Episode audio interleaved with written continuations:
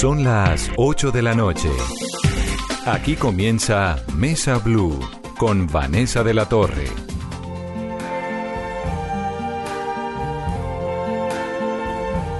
I see trees of green, red roses too. I see them bloom for me and you. And I think to myself, what a wonderful world.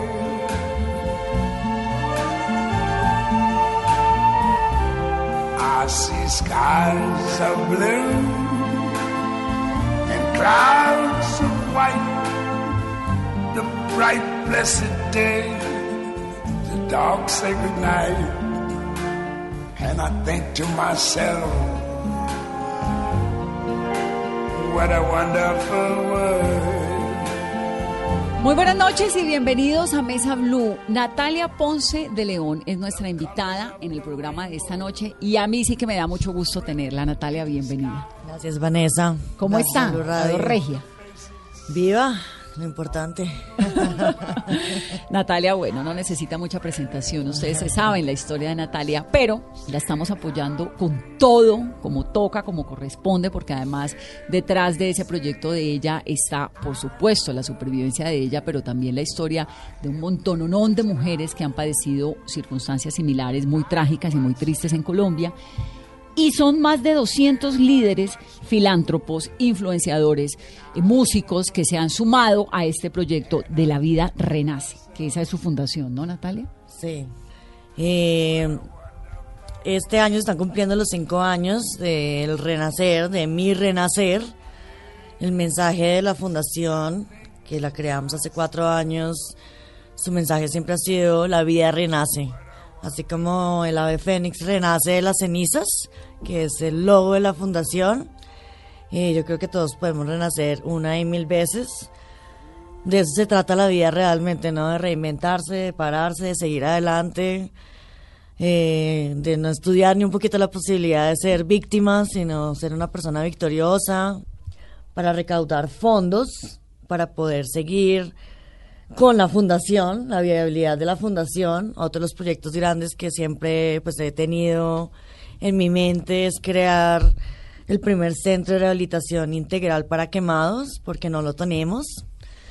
Eh, una persona quemada, yo creo que el 80% lo más importante es, es la recuperación, ¿no? Tanto física, emocional, psicológica, porque pues si no existe esa integralidad, pues nunca va a haber una recuperación real. Entonces vamos por partes, pero arranquemos con la fundación. La fundación cumple cuatro años, ¿no? El 9 de abril cumplió cuatro Cumplió años. cuatro sí. años. Usted cumple, cumplió cinco años. Cumplí cinco para años. seis. Esto fue el Voy. 27 de marzo del 2014. Sí. ¿Qué hace la fundación? Creamos la fundación exactamente para prevenir, promover y proteger los derechos humanos de personas que hemos sido quemadas con químicos en Colombia y también trabajar fuerte para, fuerte, perdón, para, la pre- para prevenir cualquier tipo de violencia, ¿no? Porque los ataques con ácido es un tipo de violencia entre esa sombrilla tan grande de la cantidad de violencias de género que existe, como la económica, la psicológica, la física, la verbal. Pero pues yo creo que una de las más fuertes es una quemada con un ataque con ácido. Las víctimas son en su mayoría mujeres, ¿verdad? En Colombia estamos un 60-40. Eh, sí se usa el ácido en Colombia para quemar a las mujeres por el simple hecho de que somos mujeres, violencia de género total. Hay muchos hombres afectados también quemados, ya sean accidentes o porque usan mucho los químicos para robar, para atracar, para hacer daño, entre deudas de plata, peleas entre hombres pero pues la estadística es así. Colombia es un país 2011-2012. Eh, resultados, pues estadísticas del Civigila. Fuimos el primer país en el mundo con más ataques con ácido por población. Entre el 2011 y 2012. 12, a diferencia de países en Asia como la India, como Pakistán, Afganistán, que pues se usa hace mucho tiempo. Colombia no es que sea nuevo lo del ataque, lo del ácido. Eh, el 2014 mi ataque para atrás, hay mi- miles de ataques más. Lo que pasa es que usted fue como, como el episodio que terminó visibilizando una tragedia que venía ocurriendo desde hace años, ¿no? Pues yo, como lo digo yo, destapé una olla. Destapé una olla porque había mucho silencio, no había eh, ningún tipo de protección ni jurídico, ni de salud, ni la parte de reinserción social, ni laboral. Y al empezar a descubrir que yo no era la, la única quemada, sino que éramos miles de mujeres y mujeres que duraron en silencio y encerradas muchísimos años, más de una década. ¿Por qué? Entonces, porque pues el gobierno nunca las protegió, porque a uno, pues, cuando uno lo queman con ácido y perder la identidad, es llegar a convertirse, a sentirse totalmente como un monstruo, que la sociedad lo va a juzgar a uno, que no lo va a aceptar, se llena uno de muchísimo miedo, que es normal, obviamente, se victimiza uno, entonces, pues lo que uno decide, que he conocido de muchas víctimas, es prefiero quedarme encerrada a recibir más daño del exterior. Esta cifra que me da esta estadística del 2011-2012 que me parece gravísima, que Colombia es el primer país en el mundo con más ataques de ácido en ese año. ¿Qué, países siguen? La India es uno de los países con estadísticas muy altas. Eh, sé que Pakistán se han bajado muchísimo los ataques con ácido porque el Estado ha controlado fuertemente la venta ilegal de los químicos. Entonces se han bajado, sigue ocurriendo. Eh, Londres, desafortunadamente uno cree que en los países primermundistas no pasan este tipo de cosas. Londres es una de las ciudades donde más ataques con ácido ocurren, no por violencia de género, sino más violencia entre bandas, entre drug dealers, entre odios, entre clasismos, razas. Eh, hubo un pelado que entró a una discoteca y quemó casi como a 18 personas, por ejemplo. ¿En qué año? Eso fue hace un año y medio, dos años. Eh, pues entonces, nosotros desafortunadamente estamos en un puesto muy deshonroso, muy deshonroso. todavía- y ese es el trabajo de la fundación. Sí, que y todavía, es- Natalia, en comparación con ese 11 y 12 que estamos en primer puesto, hoy en día, ¿cómo estamos? Pues la situación es, anteriormente, antes del 2016, que el expresidente Santos sancionara la ley 1773, ley Natalia Ponce de León, ley Natalia porque me cortaron el de León, eh, estaban catalogadas como una simple lesión personal. Eh, ya entraba como un atraco, como un puño, como un robo, pues cuando siempre he dicho que esto no es una simple lesión personal, esto es una muerte en vida, porque pues esta cruz se lleva hasta el final. Entonces, hay todavía mucho subregistro, no se sabe del 2016 para atrás realmente cuántos casos reales hay en ataque, en accidentes, porque pues ocurren también muchísimos accidentes en la parte de los laboratorios, empresas que usan químicos, en las escuelas, en las universidades, conozco pelados quemados que se han quemado con sulfúrico en los laboratorios de sus colegios cuando eran niños. Eh, entonces, pues había mucho silencio, ¿no? La salud solamente le prestaba los primeros servicios para salvarle la vida a la persona. Ya el resto de los tratamientos de cirugías reconstructivas eran catalogadas como cirugías estéticas. La Entonces, no las mayoría cubría el servicio de salud.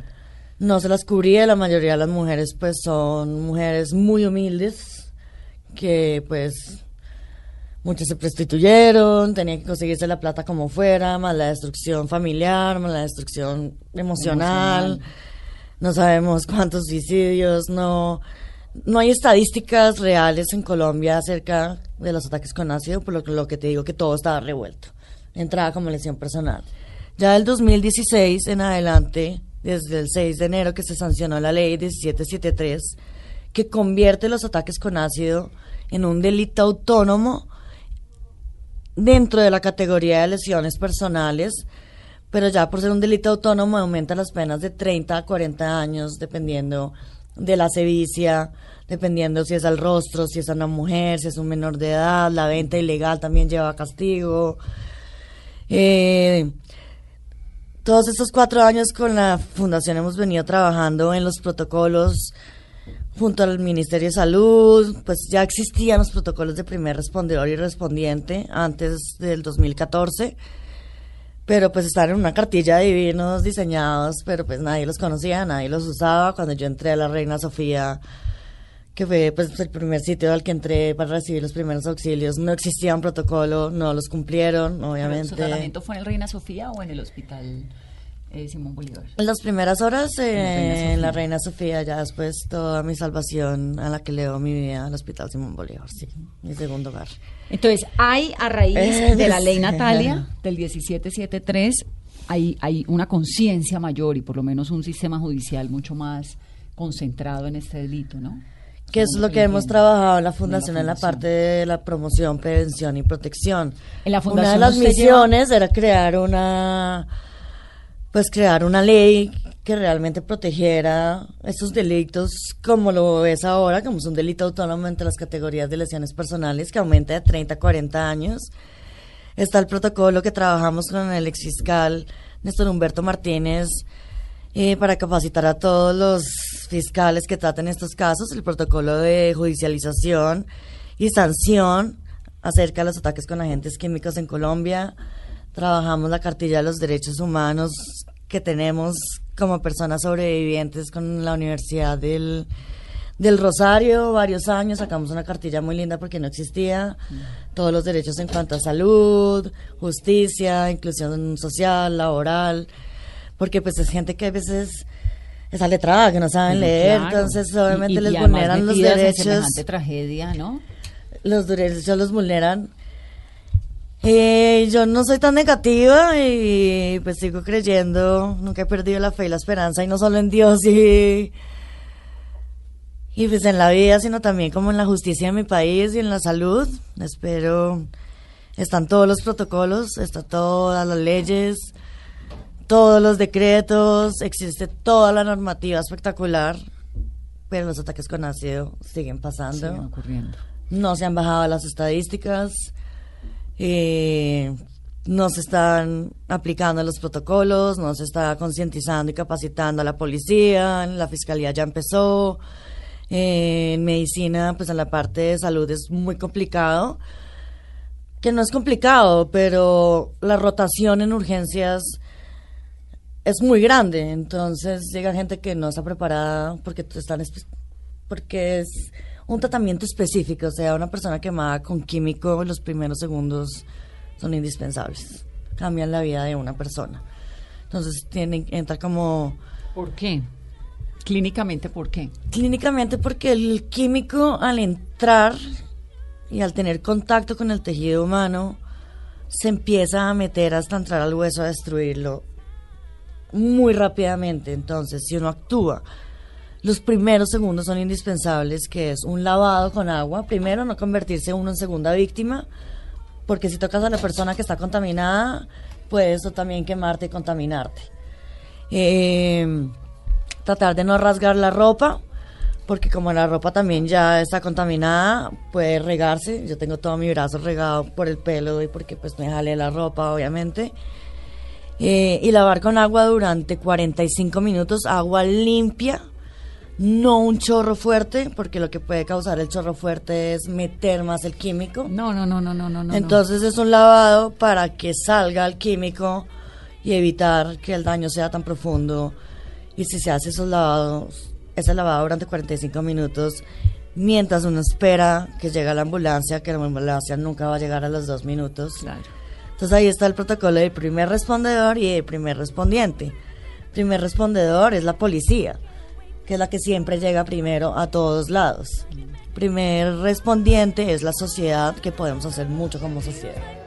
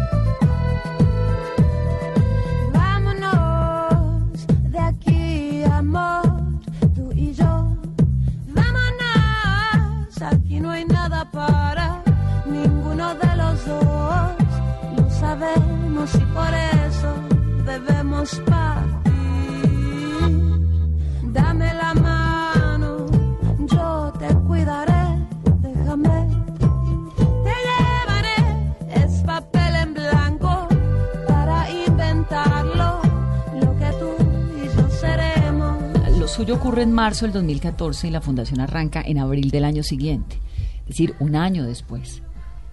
Estaba muy recién, ¿no? Muy recién, sí. ¿Y de dónde saca fuerza para un año después pararse y decir, bueno, esto es en serio?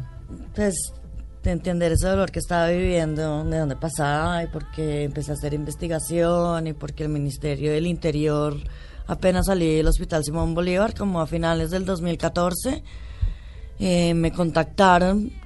Yo no podía ver, yo duré casi ocho meses sin ver, mis ojos vendados, porque pues no tenía ojos. Eh, que si yo quería hacer una investigación acerca de los ataques con ácido y hacer como un paralelo entre los países donde pasaba, y ahí fue que empecé a pedir, a pedir pues todas las estadísticas a Fiscalía, Medicina Legal, a- al Ministerio de Salud, y pues empezaron a llegar todo esto, empecé a ser muy amiga de mi cirujano, que mi cirujano trataba muchísima gente quemada con ácido. Él es, su amor son los quemados, él es mi ángel, él es el que ha hecho esa reconstrucción. Y a través de él también aprendí muchísimo. Él ha hecho mucha investigación en Colombia, es uno de los investigadores y científicos que habla muchísimo del tema de quemaduras, incluidas las quemaduras con químicos. Y entonces él también me empezó a explicar todo, en el Simón Bolívar me empezaron a apoyar y pues empecé a descubrir esta gran olla. ¿Quién la ayudó? Eh, me ayudó mi familia, especialmente. Eh, el mundo entero, el amor que el mundo entero me, me compartió, que me sigue compartiendo, porque fue muchísima energía a través del mundo para que yo me salvara. Eh, los médicos que dieron todo su amor y su dedicación para sacarme adelante. Y yo creo que mi amor propio, las ganas de no morir, de no quedarme como una víctima, eh, de si sobrevivía, pues mi vida obviamente iba a cambiar completamente, dedicarlo a la parte social. Pensé que pues, yo vivía en una burbujita donde todo era perfecto, ¿no? Eh, no vengo de una familia millonaria, una familia trabajadora, común y corriente, pero pues era una niña que vivía en una burbuja como viven muchísimas, donde pensé que nunca la violencia tocaría las puertas de mi casa y las tocó muy fuerte. Entonces, fueron muchos años de ir descubriendo qué es lo que realmente me ha sacado adelante. La familia, los amigos. ¿Esta fundación cuántas beneficiarias tiene o cómo funciona? Eh, bueno, hemos ayudado a 72 sobrevivientes en todo el país. Mujeres, Eh, hombres también. hombres y mujeres. Hombres y mujeres, la mayoría mujeres. ¿De qué lugares de Colombia? ¿De qué Eh, edades? En ciudades capitales, en ciudades grandes, perdón, es donde más ataques se dan. Eh, zonas rurales tenemos su registro completo porque seguramente no asisten a una IPS, a que les hagan sus primeros auxilios, o entran a esas IPS en esas zonas rurales y los estudiantes que están de práctica no lo escriben como tiene que ser, sino una quemadura en vez de un ataque con agente químico. Eh, en varias ciudades, Barranquilla, sur del Bolívar, muchísimas en Bogotá, en Cali hay muchísimas, Medellín, eh, Cúcuta, en el Huila pasa un montón, en Neiva, conozco varios de Neiva, Entonces son 72 personas las que han atendido en la que fundación. hemos asistido de ataques con agentes químicos. ¿Y asistido cómo? Es decir, llegan a su fundación. ¿y Ellos, qué? co- ellos cómo llegan a la fundación? Eh, por cuidado, por suministro, ¿cómo se dice? Por cuidado de la identidad, eh, Protección de identidad. protección de identidad, ni la fiscalía, ni salud, ni defensoría, ni ninguna de las entidades públicas nos pueden dar el dato a nosotros de llegó esa persona, se llama así. Nos enteramos mucho porque estas mismas entidades del Estado como la Fiscalía que tiene que llegar, el CTI y la policía que hemos venido todos esos años trabajando les dicen, hay una fundación que puede hacerle seguimiento a su caso para que no quede olvidado como muchos casos han quedado. Que además entonces aquí es la parte donde hago la pausa y para quienes nos están escuchando y para los familiares, los amigos, los conocidos, el que sea que nos esté escuchando, sabe que si es víctima de este episodio, lamentablemente, pues hay una oportunidad de renacimiento de la vida que se llama así, La Vida Renace, La Vida que es la fundación de Natalia Ponce de León. Y la encuentran a través de internet, supongo fácil. Nos contactan entonces a través de la página web que es www.fundacionnataliaponceleon.org donde encuentran toda la información, quiénes somos, qué hacemos, las cartillas, los derechos, la ley. Eh, hemos ayudado también a otras mujeres, no solamente quemadas con ácido, sino que han sido violentadas, a guiarlas un poquito dónde tienen que ir, mostrarles esa ruta de atención. Entonces llegan que a su no en fundación. muchas llegan, llegan muchísimos Claro. casos. Entonces llega, sí, porque lamentablemente Colombia es un país muy, muy violento. Muy y con un somos muy, alto. violentos, muy Sí. violentos. Y entonces llegan a la fundación y qué? Eh, llegan a la fundación o a través de la página web, a través también de Simón Bolívar de mi médico, porque la mayoría de la gente, pues de Bogotá y las zonas aledañas cerquitas a Bogotá, Cundinamarca, llegan es el Hospital Simón Bolívar. Llegó un quemado, a ella la quemaron el- la expareja, llegó este chico de la calle quemado. Entonces nosotros tenemos como nuestra base de datos. Si ellos quieren darnos sus datos, nosotros los metemos en nuestro sistema. La fundación no es obligación, el que quiera llegar. Al que el otro día le cayó gordo la fundación y se quiere ir y se siente bien, también. También, claro. Bienvenidos. Esto no es obligación de nadie, esto es solamente un apoyo para que realmente el Estado cumpla con su deber, porque es que es una obligación, no es un favor, es una obligación la que tiene el Estado. Entonces, somos el puente entre ellos y ellas. Eh, la Supersalud se ha comportado espectacular, tenemos contacto directo todo el tiempo con la Supersalud por el tema de las EPS, que son los que más incumplen los que les niegan absolutamente todo. Entonces apenas pasa un caso, mire, me tiene que hacer esta curación, el doctor me pidió esta crema, necesito usar estas siliconas, que eso lo tiene que proveer La eh, EPS. la EPS, que es un decreto que es el 1033, donde todo lo tiene que dar gratis, interrumpido e inmediato. Entonces la fundación se comunica con la Supersalud, la Supersalud llama a la EPS de una llamarle la atención y ahí sí la EPS tiene que entrar a actuar, que no debería ser así.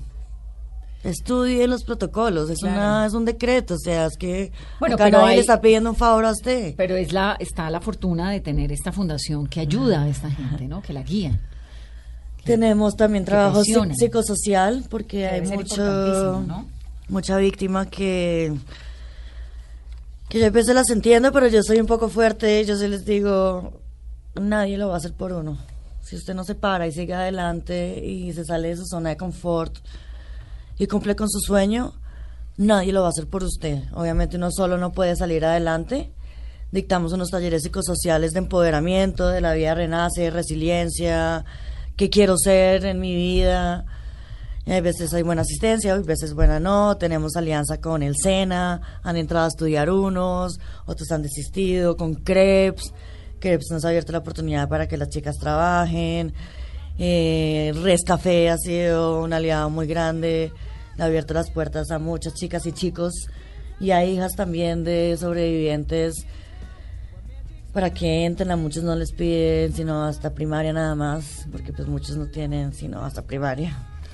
Entonces, vamos a hacer una pausa rápidamente para comerciales. Estamos hablando con Natalia Ponce de León, es una fundación que beneficia, hasta el momento tiene 72 personas, 72 mujeres y hombres que muchas veces son invisibilizados, hay un subregistro muy grande y hay sobre todo una realidad muy dolorosa en Colombia y es el que está ligado a la violencia de los ataques de ácido. Volvemos en breve.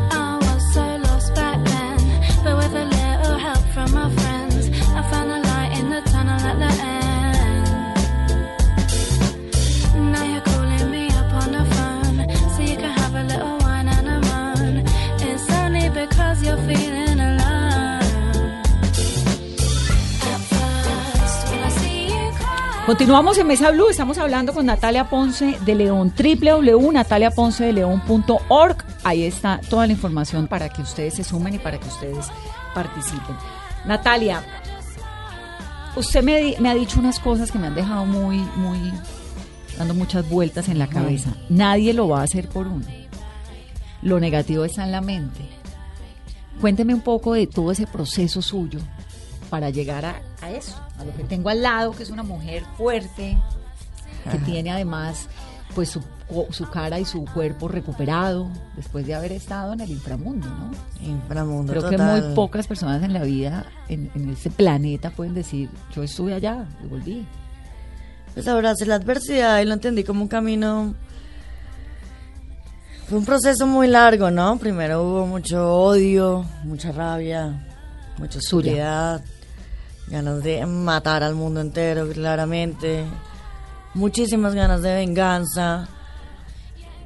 Pero cuando empecé a entender que todos estos sentimientos tan negativos, porque yo nunca he sido una persona negativa ni una persona infeliz, nunca crecí en una casa con violencia. Al contrario, crecí en una casa con muchísimo amor, con mucho apoyo, donde me enseñaron los valores básicos de una sociedad que están totalmente perdidos en el mundo, como la tolerancia, el respeto, el compartir, el amor propio. Eh, son varios puntos, ¿no?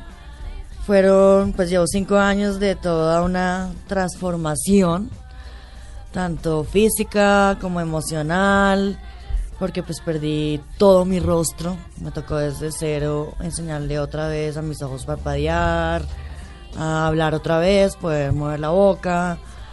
Entonces, en el fondo, pues no, no fue tan negativo, no, todo, ¿no? Como que al final del camino siempre hay una luz, y hay que ir detrás de esa luz. Lo que digo, tengo como tres puntos, cuatro puntos básicos, que bueno, ha sido el poder de la mente. El poder de la mente es muy poderoso. ¿Quién le enseñó eso? Yo creo que todos esos valores y la fuerza también que yo he tenido en mi vida, yo he sido siempre una persona que me quiero, que me valoro, eh, también mi casa, ¿no? Me he apoyado en eso. No he sido una mujer de autoestima bajo, aunque no soy perfecta, tengo mis días de depresión, pero no soy una mujer que tenga una autoestima bajo. Eh, entender que esta era mi nueva realidad, que no iba a tener el mismo rostro que tenía antes, pero que iba a tener otra vez un rostro diferente, que es un rostro muy lindo, yo me siento Esto- muy linda. Esto que me dice el poder de la mente, ¿qué es? Entender también toda la que el cuerpo es muy poderoso si uno es positivo te regeneras tu cuerpo se regenera yo creo que las enfermedades como el cáncer el, todas esas enfermedades que trae el estrés es porque tu cabeza está topada de cosas negativas que no te deja ver la luz y el cuerpo es una máquina que si tú no la pones a funcionar pues se, se atrofia, se atrofia. La depresión también es eso, sé que es difícil. Hay mucha depresión ahorita en el mundo, es uno de los temas que yo creo que más le deberíamos parar bolas. Sí, es como la El planeta. Tierra y es ese vacío emocional el que vive la gente. Los problemas emocionales no los están tratando. La gente que está en la calle, en el mundo, en Estados Unidos, en Europa, no es porque sean unos drogadictos, sino porque emocionalmente están vacíos, tienen depresión, están tristes, no reciben una ayuda. Eh, a mí en gran parte yo recibí estos años toda una ayuda psicológica y psiquiátrica para entender que esta era mi nueva realidad y que si no hacía de esto lo mejor, se me iba a volver una cárcel peor que la que está viviendo Jonathan. Entonces, Ni lo nombre. Prohibido nombrarlo en este programa. Hay muchos Jonathans en el mundo, yo no lo justifico a él de que haya ¿Usted lo hecho esto, conocía? pero él es un prototipo de persona que hay muchísimos en el mundo y viene de un hogar con mucha violencia, se convirtió en un misógeno, abandonado por su madre y como él hay muchos niños en el mundo que se convierten tristemente En estos monstruos de la sociedad. Natalia, ¿usted lo conocía a él de antes? Yo lo ¿Sabe que nunca entendí esa, ese, ese Nadie lo entiende. No. Hoy ya con la pausa de los años y con la tranquilidad suya, ¿qué fue lo que pasó ahí? Eh, yo a Jonathan lo vi unas dos veces en mi vida cuando era una adolescente, cuando tenía 17, 18 años. Pero pues Jonathan para mí siempre fue un ser que nunca existió en mi cabeza, un personaje de la fiesta por ahí. X, ¿sabes? Como que ¿Pero tenían algún tipo de relación? jamás me llamó, jamás me invitó a un café, jamás me dijo usted me gusta, usted me parece bonita, nunca me mandó un mensaje. Para mí Jonathan sencillamente no existía. Pero Ya si lo es- veía por ahí, ¿lo reconocía o ni siquiera? Es que nunca lo volví a ver, yo lo vi cuando tenía 17 años, una época que era una época bien fiestera, de muchas fiestas electrónicas, en la adolescencia, donde miles de personas, buenos, algunos malos, otros como Jonathan, que se cruzaron de pronto en el camino, pero para mí era completamente indiferente esta persona. Mi idea, Jonathan, nunca causó en mí absolutamente nada. Eh, un cobarde no invitarme a salir le parecía bonita, si estaba obsesionada conmigo. Yo como que terminé mi colegio, terminé mi universidad en Bogotá, me fui para Inglaterra. Fue un transcurso casi desde los 17 hasta los 33 años, que fue el día del ataque, que no tengo ni idea qué pasó en su cabeza. O sea, 16 años casi. El man dice que, que yo me burlaba de sus genitales, que yo le hacía muchísimo daño, que él estaba todo, que yo todo el tiempo le estaba maldiciendo su mente y metiéndole cosas raras. ¿Y cómo? Eh, pues es lo que dijeron en, el proceso. en los procesos los psicólogos, los psiquiatras que pagó este hombre, que ni siquiera quiero hablar del juicio. Pero usted Porque en esos denso. años no lo vio. No, nunca. Nunca. No Nunca. existió. No habló con él. Nada. nada. Increíble, ¿ah? No, yo siempre fui muy noviera, como muy entregada como a mi novio, a mi casa, siempre he sido muy casera. Igual soy muy callejera, pero pues soy una persona tranquila, soy confiada de mí, ¿sabes? Como que jamás pensé que, que algo así fuera a pasar en mi vida, pero pues ya hoy lo entiendo. Y entonces pasaron mi estos alma lo años. escogió, mi alma escogió ser este símbolo, ser esta voz, para que se despertara esto, porque pues así es la vida. Hay ángeles, no sé cómo quieran que lo llamen, yo creo mucho en los ángeles. Son seres que venimos a la tierra a ser unos guerreros y a destapar algunas cosas que, que si no se destapan quedan en silencio y pues yo estoy bien por eso también y doy gracias a Dios. Entonces usted en esos años nunca lo volvió a ver, nunca existió, nunca nada, hasta que está usted en su casa un día le llaman y le dicen, aquí hay un exnovio suyo. Ni siquiera en mi casa, yo ya me había ido a vivir hace cuatro meses sola, Sola. Porque yo viví en Inglaterra tres años, llegué a vivir con mi mamá otra vez. Eh, fue difícil, pues mucho amor, pero otra vez uno llegaron a que la mamá le dé órdenes. Empecé a trabajar con mi mamá, porque mi mamá tiene una empresa muy grande. Llegué súper desubicada de Londres, entusadísima, enamoradísima, hartísima de estar en Bogotá. Bogotá, como si no le pasara el tiempo. Yo decía que hartera tener que estar acá. Pero ya empezó también el poder de la mente y el decir, si me quedo en esta tragedia y todo es un raye, pues mi vida va a ser un raye. Entonces empecé a trabajar con mi mamá, empecé a aprender de todo el tipo de producción, preproducción de uniformes empresariales, fábricas, telas, igual he crecido en el mundo de la tela y del fashion. Y ya me pude independizar, comprarme mi carro y a los cuatro meses me encontraba en la casa de mi mamá trabajando y este hombre me atacó en la casa de mi mamá, ni siquiera en mi casa. No, la hizo bajar. Él es un stalker, es un seguidor, él lleva persiguiéndome mucho tiempo hasta saber cuándo hacerlo. Increíble, ¿ah? Porque él compró el ácido en enero, me atacó en marzo, se tapó la cara, salió corriendo. Son muchos, ya les puedo decir que soy hasta psiquiatra, abogada, médica, de todo, un poquito. Muy fuerte. Pero pues ya lo... Ya eso es el pasado. Ya realmente Jonathan es algo que me afecte en mi vida. Es algo que ni siquiera se me pasa por mi cabeza. Eh, Quién sabe qué vaya a pasar con su vida. Es una persona muy sola, no tiene familia.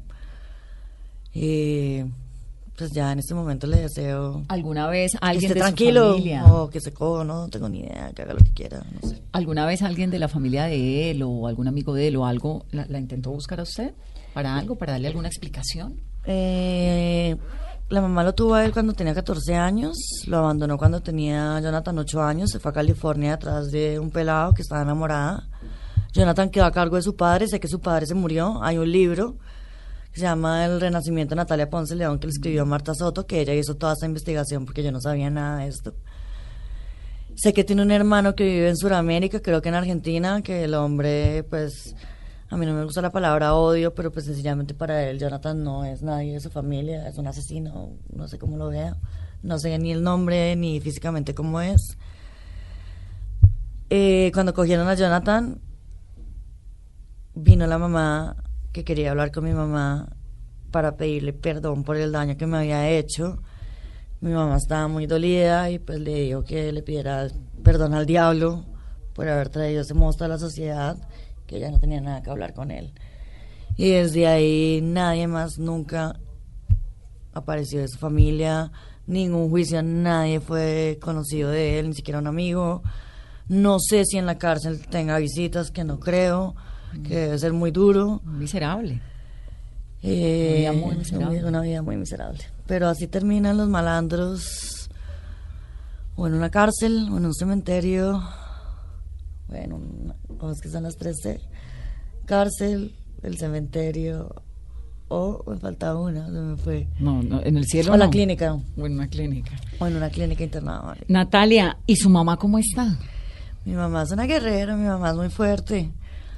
Eh, gracias a Dios, toda mi familia está bien, como que estamos estables, igual nos unimos mucho. Siempre hemos sido una familia muy unida, con mucho amor. Eh, sobrinos. Mi madre está muy bien, eh, ya pasó todos sus exámenes y está en lista de trasplante de pulmón, esperando a que le llegue Su trasplante. su donante. Ella le dio un infarto, ¿cierto? ¿O le dio... Ese día se le partió el corazón, se llama el infarto de Shakimochi, algo así, que la impresión y el dolor el corazón se parte. Pero no, literal. Ella estuvo cuatro días en cuidados intensivos de la cardio infantil, teniéndole POC ya. Pero ahorita está súper bien y ella es muy constante, es muy juiciosa y de ahí viene también todo como mi constancia y mi juicio. Y la perseverancia y ser económicamente muy, yo soy muy cuidadosa, soy muy juiciosa, ordenada. Pero ahorita pidiéndole mucho a Dios porque yo sé que va a llegar el donante pronto. Sí. Ahora, ¿cómo es su vida cotidiana? Bueno, viajo muchísimo.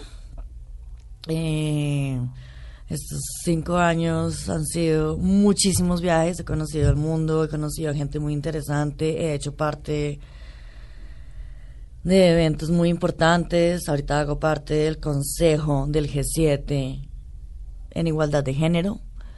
El presidente Macron me contactó para invitarme a ser parte de esos 35 voluntarios que formamos este consejo para crear algunas leyes internacionales que el G7 las pase en pro de los derechos de las mujeres y las niñas en el mundo, que no hay protección ninguna en todo el tema del posconflicto, no hay ninguna ley que proteja a ninguna mujer, ni a ningún niño ni niña, todo el tema del cyberbullying, que es tenaz y está acabando con el mundo. Eh, bueno, he conocido el Medio Oriente, estuve en la India como un mes, conocí a las chicas quemadas con ácido, tengo una misión muy linda que sería, conocí el hospital y todo, porque yo estuve en un congreso de quemados en la India, ¿En me dónde? invitaron en Nueva Delhi. Eh, conocí muchos cirujanos, entre esos pues mi cirujano vino conmigo. ¿Cómo Jorge se Luis llama? Gaviria. Contemos el, el- el- Jorge Luis Gaviria, Jorge Luis Gaviria, ¿no? que es mi ángel, sí, y un genio además. Él vino a presentar un proyecto y abrieron la parte psicosocial, entonces yo hablé todo el tema psicosocial con otra chica de la India. Eh, las conocí, lloramos, estamos muy en contacto. Conocí un hospital en la India donde me dijeron que tenía el espacio para hacer la misión, para hacer cirugías y tratamientos. Y acá en Colombia creo que hemos avanzado muchísimo en el tema de quemados. La única parte que me duele es que todavía la impunidad es muy alta, hay mucha injusticia y pues la maldita corrupción que todos hablamos todos los días.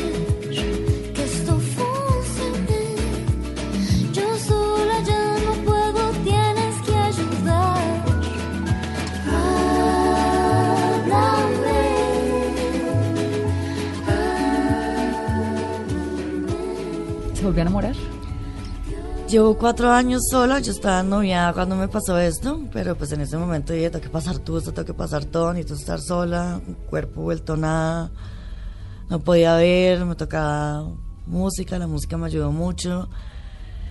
He tenido por ahí uno que otro romance, pero pues yo creo que ya en este momento sí me gustaría enamorarme, pero no. Otra vez. ¿Está lista? De un hombre chévere, no de cualquier baboso. Perdonen la palabra.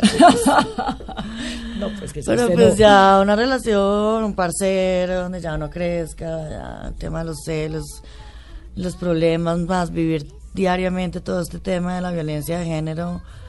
Es como ya alguien que llegará seguro. No tengo afán. Pero sin duda. No me siento perdedora, voy por 40 años el otro año, no sé si quiera tener hijos, tal vez sí, tal vez no. ¿Qué piensa de los hijos? ¿Qué piensa de la maternidad? En este momento no es mi prioridad la maternidad en mi vida. Eh, tengo sobrinos, soy feliz con mis sobrinos. Eh, no me cabe ahorita en la cabeza estar embarazada y amamantar y no dormir. Estoy en mucha vaina diferente a ser madre. Primero tampoco tengo la pareja. No soy la mujer que desee ser madre soltera solamente por ser madre. Creo fielmente que hay que tener una familia. Eh, pues solo le pido al mundo que si van a ser padres sean responsables, que no criemos más Jonathans, que si se trae un niño al mundo hay que darle amor, hay que darle calor de hogar, hay que darle esperanza, hay que enseñarle valores de tolerancia, de respeto, de mostrarle siempre la verdad, porque somos muchos en el mundo y eso es un problema muy grande, el control de la natalidad hay que hacerlo fuertemente para que no veamos más niños muriendo de hambre diariamente. Yo sé que hay mujeres que mueren por tener 15 hijos, se los respeto. Eso sí, en la variedad está el placer, pero la responsabilidad es un tema muy grande y traer un hijo al mundo es una responsabilidad de las más grandes, yo creo. Muy seria. Pues me pongo muy contenta que haya venido a esta cabina, y que me cuente su historia.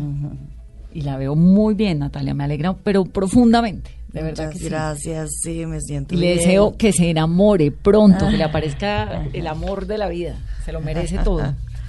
Llegará, sí, es lo último que perderé, la esperanza. www.nataliaponcedeleon.org para que ustedes también se sumen al trabajo y al compromiso de esta mujer que va a cumplir 40 años, que hace 5 la vida se le atravesó con toda y que se paró del infierno y aquí está, sentada al lado nuestro en Mesa Blue. Y la vida renace, acuérdense, por más difícil que sea, reinvéntese todos los días. Eh, la fundación no debe morir. Creo que es una fundación muy pequeña, llevamos cuatro años, creo que hemos hecho mucho y con el apoyo de ustedes podríamos hacer muchísimo más y ayudar a muchísima más gente y ojalá algún día poder crear este centro de rehabilitación integral para quemados.